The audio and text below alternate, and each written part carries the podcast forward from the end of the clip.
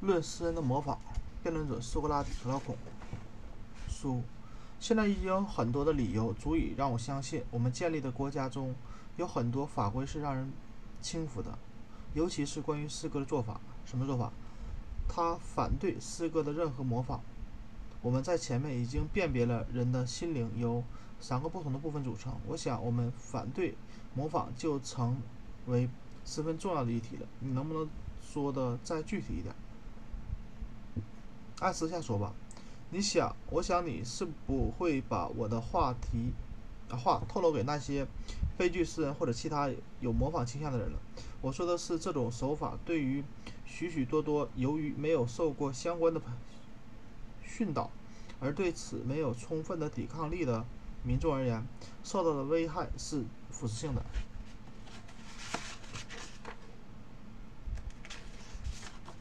请你再往下解释。恕我直言，尽管我从小就很尊敬荷马，对于像他这样悲剧诗人的鼻祖，绝不敢说他的任何不恭维的话。但现在我认为，我们尚且可以尊重一个人，尊敬一个人，但绝不能把这个人的尊重看尊敬看成高于一切的真理。我必须把我心里的话和盘托出。是的，我就爱听你讲心里话。好吧，那就请我啊，请听我来说。或者回答我的问题，那就开始吧。你能谈一谈你认为模仿的一般形式是什么吗？对于这个问题，我自己现在也闹不太清楚，它究竟是出于什么目的？这个问题甩给我，那我就更糊涂了。其实，你比我更了解些，也没什么奇怪的。就像视力差的人看事物比视力好的人清楚也是常事一样。不过为了让你更好的发挥才能，我即使看得见什么，也不想立刻告诉你，你还是自己看吧。那么接下来我们还是用常规的程序讨论问题。在所有能用同一种名称来称呼多数事物的情况下，我觉得我们总是假定它们都属于同一种形式或者同一理念。你说对吗？是的。好的。那么现在就让我们。随便列举呃举出某一种类型的许多东西，比方说有许多的床铺和桌子是可以。我想要把许多家具概括起来，其理念无非只有两个：一是床铺的理念，一是桌子理念。是的。那么在一般的概念里，人们也总认为工匠是按照理念或形式分别的制造出我们使用的床铺或桌子来。其他事物大抵也是这样。至于理念或形式本身，则不是任何工匠能制造得出来的。可以这么肯定吗？当然可以这么肯定。现在，请你再考虑一下，对于以下的这种工匠，你觉得应该给他们取什么名称呢？什么工匠？一种是无所不能的工匠，他能制造各行各业的工匠所制造的东西。你的意思是说，有一种心灵手巧、能出神入化的人？请别急，我坚信你很快也会认同我的这句话。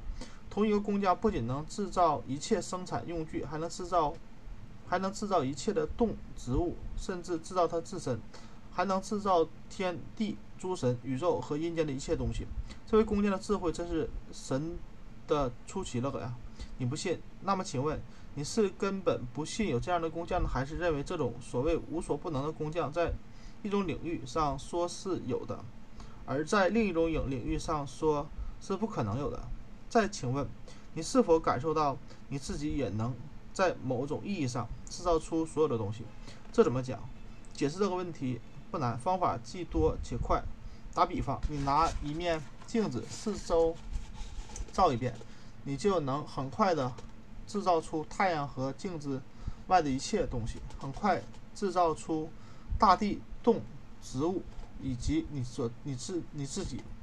和所有我们前面所谈到的事物是的，但这么怎么会是实物呢？它是影子呀，好极了。你这句话正巧对我们后面的论证很有帮助。我们再来看，画家是不是属于这类制造者？是的。难道你会说他的制造不是真的吗？画家画的床铺也是在某种意义上制造了一个床，对吗？对，他充其量只是制造床铺的影子。那么，制造床铺的工匠又怎么理解呢？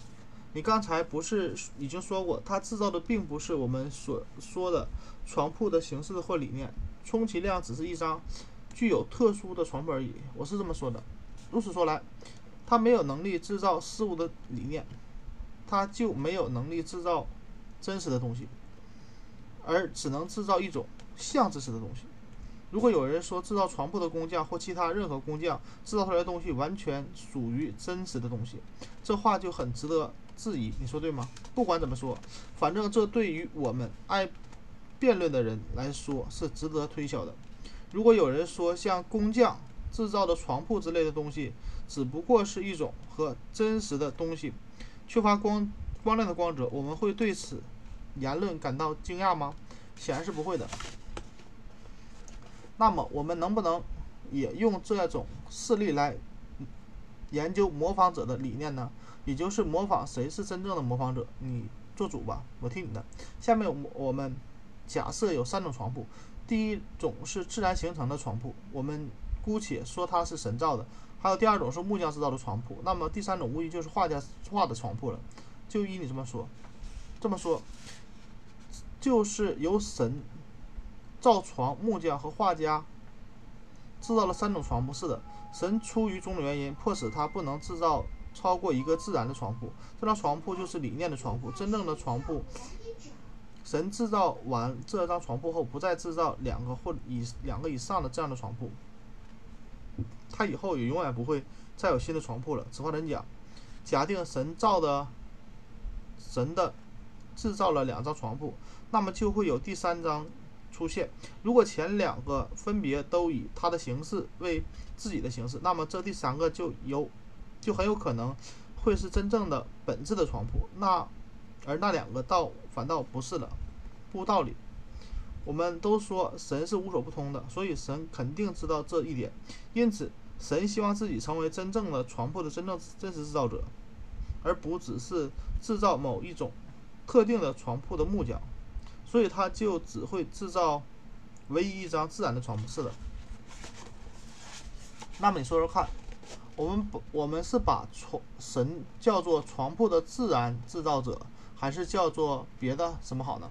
既然自然的床铺乃至其他一切自然的东西都是神创造的，那么前一种称呼肯定是对的。那么我们是不是可以把木匠叫做床铺的制造者呢？我看可以，是不是也可以？称画家为这类东西的制造者，那这种那怎么行？那么你说他是床铺的什么呢？我觉得如果把画家叫做另外两种人所制造的东西的模仿者，应该是再适合不过了。说得好，看来你把那些和自然隔着、隔离着、隔着两层的物物品的制造者统称为模仿者。是的，悲剧诗人同样是这类这种模仿者，他们就像所有的其他的模仿者一样，本能。的将真理性的东西或真实性的东西隔着两层，有这种可能。如此看来，关于模对模仿者的看法，我们已经取得了一致的意见。接下来，我又要问你：你认为画家最擅长模仿的是哪一种事物？是自然存在的的每一件事物本身，还是工匠所制造出来的物品？工匠制造的物品，你能否说明些？这是物品的真实面目，还是物品的影像呢？这是什么意思？我的意思是，假定有一张床铺，你每次看的看它都是看它时，都从不同的角度，或者前面，或者后面，或者从别的侧面看它，它都与本身的真实性有异。换句话说，它只是在眼里感觉样子各有不同，但它的真实性存在完全没有改变。这种道理对别的事物而言也是一样的。你说是对吗？是的，看上去是不同，实际上却没什么区别。那么问题？就出来了。你说，画家在每为每一件物品作画时，他是在模仿物品实在的本身，还在模仿看上去的样子呢？再说，再问，这是对影像的模仿，还是对真实的模仿呢？当然是对影像的模仿。可以这么说，模仿和真实之间距离是相去甚远的。模仿者似乎只把，只是把握了物品的一小部分表象特征，就是就敢于制造任何物品。打比方，一个画家将给人们画一个鞋匠或者木匠，别或别的什么工匠。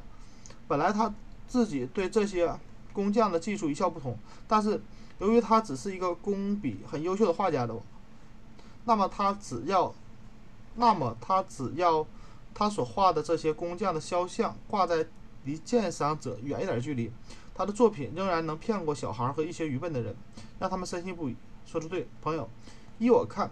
在这类在在啊，在所有这种这种类的情况下，我们应该时刻保持清醒的头脑。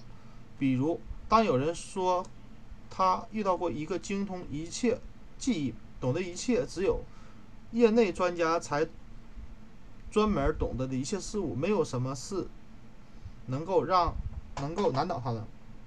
当你听到有人对你这么说的话，你就应该告诉他说：“朋友，你的头脑太简单了，你一定是遇到过像魔术师般的巧于模仿的人。由于你缺乏辨别知识，无知和模仿人，无知的无知和模仿人的人，所以你才会模仿的人是无所不能的。”你说的真是太对了。下面我们就开可以就该开始讨论悲剧诗人以及。其鼻祖河马了，和前面所说的情形一样，有人就真的以为这些诗人知道一切记忆，知道一切与善恶有关的事情，还知道诸神的事。谁都知道，一个优秀的诗人要准确地描述描写事物，他就必须具备知识与创造性，否则他就侮辱了诗人的名声。对此，我们必须想一想：一些读者是不碰啊，不是一些读者是不是碰上了魔术师般的？那种模仿者，他们受了蒙蔽，以致洞察不到模仿者的作品的真实，隔着两层的东西。可能是因为一些优秀的诗人描写的事物实际上是影像，却酷似真实，使之一般读者读了后仍会觉得他们描述的很好。对于这一问题，我们的确有必要考证一下。你想想看，如果一个人既能制造他被他。人模仿的东西又能制造影像本身的话，你还乐意献身于制造影像的工作，并且以此作为自己的最高的生活目标吗？我觉得不会。应该这么说：一个对自己模仿的事物持有一定的真知灼见的人，自然是宁可献身于真实的东西，而不愿于模仿他人的作品。他会热心于制造许多出色的真品，从中领受。啊，领受、领享、受成就感，并将真实留为身后的纪念。换句话说，在称道与被称道二者之间，人们往往会选择后者而不是前者。我同意你的观点。世人要是能这么做的话，他的荣誉和利益就会得到双收。所以我我们没有像 我，所以我们没有必要。要求河马或其他诗人做什么辩解？我没有必要追问医生当中谁是真正的医生，而不是模仿医生说的话的人。从今至从古至今，有哪个诗人曾被听说、曾被说过帮助什么病人恢复过健康，或者他们曾传授医术给什么学生？对于这些问题，我们可以暂且不谈，我们就谈谈河马所喜欢。谈论的战争和指挥问题、城邦治理问题和人的教育问题，我们就请他回答下列问题：亲爱的河马，假如你已经，假如说你已经是被我们定义为模仿者，或亦或者是影像的制造者，跟你距离美德方面的真实并不是隔着两层，而是只隔着一层，并且能够知道什么样的教育和的导训和训导能使人变好或者变坏，那么请问？有哪一个城邦的治理是由你的功劳所致？斯巴达的成功是由因为有了莱库古，意大利和西西里的人归功于哈朗德斯，我们归功于梭伦，还有其他大大小小的城邦的治理，都因为有其立法者。有哪一个城邦把自己的成功的治理归功于你给优秀的立法者们造了福？他河马能说得上来吗？我想他是说不上来的。连河马的崇拜者也不敢说河马是优秀的立法者。你是否听说过河马活着的时候指挥过什么战役，或者或打过什么胜仗？从未听说过。那么，即使说作为一个有一个致力于实际工作的智者，你是否听说过河马在记忆或者其他方面、其他实物方面有过像米利都的泰勒斯和？斯库西亚的阿纳哈尔西斯那样的重大的创造发明，我全然不知。河马从未从政，从政，因此也从未担任过什么政府的官员。但你是否听说过他在世时创建过什么私人学校，培养过什么游听教啊游听教的学生？你是否听说过河马死后像毕达哥拉斯那样被人传为河马楷模？我们都知道。毕达哥拉斯曾为此而得到人们特殊的尊重，他的追捧者迄今为止还常常以毕达哥拉斯的模楷模的生活引以为荣。他河马也能享有此等待遇吗？自然没有可能的。苏格拉底啊，你也知道，河马 有一位名叫克里昂夫洛斯的学生，他被作为河马教育的一个标本，或许。比自己的名字还要更具有讽刺意味呢。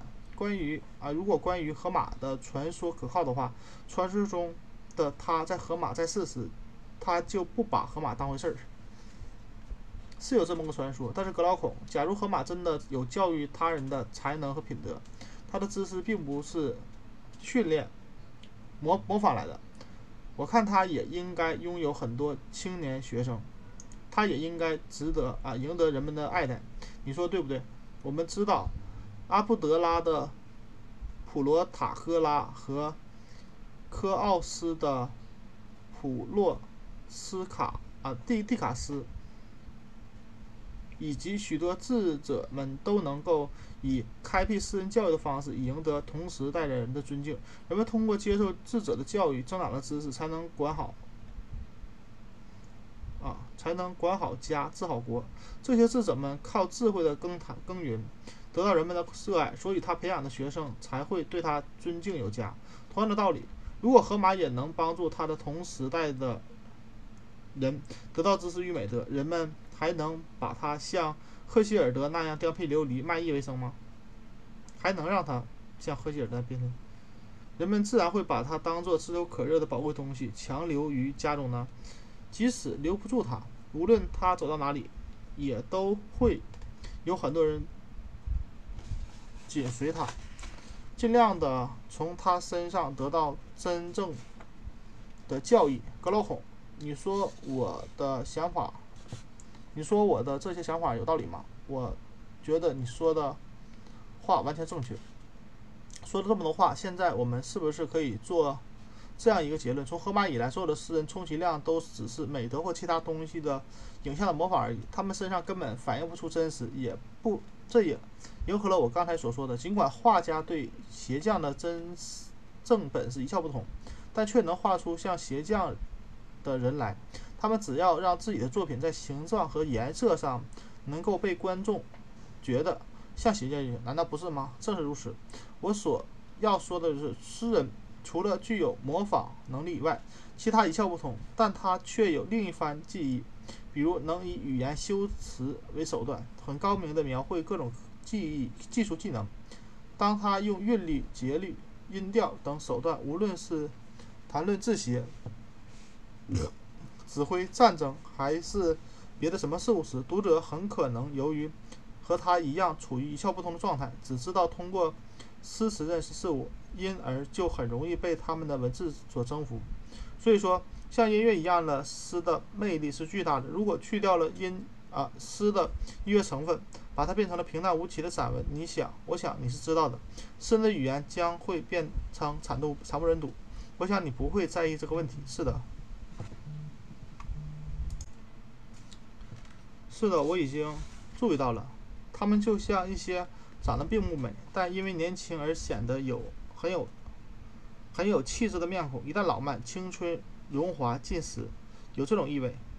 那么，请你再考虑下面的问题：我们说的影像创制造者也好，模仿者也罢，都是全然不知实事物真实的东西，只知道其外表。这样说对吗？对。好，那就让我们把这个问题全说了，说全了，不要半途而废。那就往下说吧。你说，画家能画的啊，画家。能画马，就能画马甲和橛子是吗？是的，但是能制造这些东西的人却是皮匠和铜匠，对吧？那当然，画家根本不知道缰绳和橛子应该是长什么样，甚至制造这些东西的皮匠和铜匠也未必知道，只有知道怎样使用这些物品的骑士才知道。你说对吗？完全对。我们能不能这么说？这是一个起之啊放之四海而皆准的真理呢？这话什么意思？我的意思是，无论什么事物都含有三个技术：使用者的技术、制造者的技术和模仿者的技术。是的，那么一切器具、生物乃至人的行为和的善良与美德，不都只和人与自然创造一切的目的有关了吗？是的，因此其规律就是，只有物品的使用者才是对该物品最有经验的。使用者将使用中看到的事物的性能的好坏通报给制造者，例如。吹奏长笛的人制造，啊，吹长笛的人报给制造长笛的人各种长笛在演奏中表现出来的音乐的表现力如何，并吩咐制造者按他的要求去制造。当然是这样，这样的话就成形成一种人知道并报告厂里的优劣，另一种人则照他的要求去制造厂里。是的，在乐器演奏者真知的传授下。制造者对所制造的乐器的性能也有了正确的认识，正确。那么，模仿者对自己所要描绘的事物是否具有真实性，能不能也从事物的使用中得来真知呢？或者也通过使用者的传授与要求？在听从了使用者关于正确模仿后才进行模仿的呢？这不可能。照这么说来，模仿者关于自己模仿的东西究竟是优还是劣，根本无从得知。显然是的。那么，诗人作为一种模仿者，他所创造出来作品的智慧是美不胜收了？这怎么可能？尽管他自己都不知道自己所创造的东西有没有价值，但他还是继续。啊，这样继续模仿下去，为什么呢？因为他所模仿的东西，对于他和对于和他一样一无所知的人来说，似乎还是美的，可不是嘛？这么一说，我们对模仿者的看法已经取得了充分的共赏共识。模仿者对于自己模仿的东西没有什么值得一提的知识，模仿充其量只是一种游戏，万万不能当真。那些。想当悲剧作家的诗人们，无论是采用扬抑扬格的，还是用史诗格的手法，他们创作出来的作品都只能是都只能是模仿者罢了。是的，再问，模仿不是属于真理两层以外的第三级事物相关的吗？是的。那么你说模仿是属于哪？属于？人的哪一种能力？我又糊涂了。我的意思，一样一个同样大小的东西，在人们的眼里，远看和近看显然不大一样，是不大一样。同一个同一形状的事物，在水里看和在水面上水水面看，直取也是不一样的。由于同样的视觉误差，同一外表的事物，其凹凸也是不等的。我们人类的心理啊，心灵当中就掺有。多种类似的混乱，绘画师们正是利用人们这些天性的弱点，才使得他的作品出现魅力。魔术师和别的许多艺人也莫莫过于此。这些都是真实的。数量、数值和重量的出现，好像已经证明可以弥补人类这方面的缺失。他们常常以多少、多与少、大与小、轻与重是是啊，轻与那似是而非。来扰乱我们心灵的主宰，难道不是？是这样的，我们可以说，计量活动是人类心灵的不理性部分的工作。是的，但奇怪的是，当他计量并指出某种事物比别的事物大些、小些或相等时，人们常常在心理或在视觉上又正好是相反的，有这种现象。但是我们在前面不是说过吗？对同一件事物同时持有。两种相反的看法是不允许存在的。我们的话并没有错。我的意，你的意思是，心理或视觉上的那个与计量有相反意见的部分，和那个与计量一致的部分不可能是同一个事物。那当然，充分信赖计量与计算的那个部分，应该是人类心灵中最善良的部分。自然是，与其相反的那个部分，则应该属于我们心灵中最恶劣的部分。无疑是的。所以。我说我们在讨论这个问题之前，应该取得一致的结论。我们曾说过，无论是绘画还是其他一般的模仿艺术，在进行自己工作的同时，工作时，无论他们都是在创造与真实相去甚远的作品，从而也和我们心灵中的理性部分不匹配，故而不属于真正的健康的以真理为目的的东西。是的，因此。我们也可以说，模仿者乃是卑微的父母所生的卑微、卑尔、卑微者。是的，也可以这么说。你说这个道理只适用于眼睛去看，还是适用于耳去听呢？或者适用于我们所说的这些诗歌呢？我想是，也适用于听的是我。我们绝不能只相信根据绘画而得出的那种大概。接下来，我们再考考察一下模仿的诗歌所能打动的那个。心灵部分，我们要看看这是心灵卑微部分还是高尚的部分，有这有必要这么做吗？我们这么说吧，诗的模仿者或被迫或自愿的模仿者，至于这些模仿的后果，他们交了好运而快乐，或者交了厄运而悲痛，除此之外，还能说出别的什么吗？我看别无其他了。